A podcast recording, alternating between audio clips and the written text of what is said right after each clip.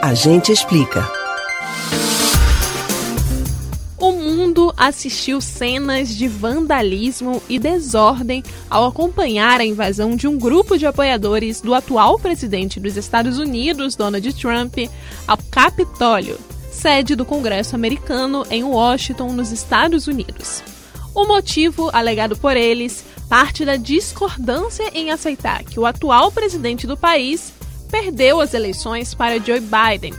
As cenas ocorreram durante a contagem oficial dos votos do colégio eleitoral definidos nas eleições presidenciais de novembro, que reafirmaram a derrota de Donald Trump.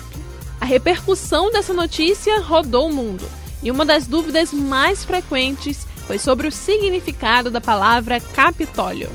Você sabe o motivo desse nome? O que significa? E como funciona o Congresso americano? Atenção, que a gente explica. Localizado na capital dos Estados Unidos, em Washington, o Capitólio é a sede do Congresso da Nação e abriga o Senado e a Câmara dos Representantes. É lá que as leis da nação são votadas e aprovadas.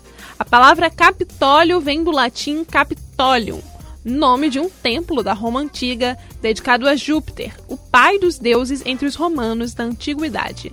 O termo Capitolium, por sua vez, se origina do radical capitilis, caput, que significa cabeça, topo e por isso o centro. Segundo o site oficial do Capitólio, o Congresso tem o poder de fazer leis, declarar guerras, arrecadar e promover dinheiro público e fiscalizar os gastos, além de votar impeachments e julgar funcionários federais. Também aprova nomeações presidenciais e aprova tratados negociados pelo Poder Executivo e também pode supervisionar investigações. Uma curiosidade é que, infelizmente, o Capitólio já foi palco de diversos atentados. Entre eles, um que não se concretizou, mas ficou mundialmente conhecido: o ataque às Torres Gêmeas.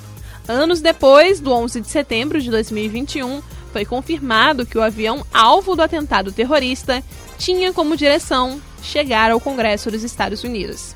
Você pode ouvir novamente o conteúdo desses e de outros a gente explica no site da Rádio Jornal ou nos principais aplicativos de podcast.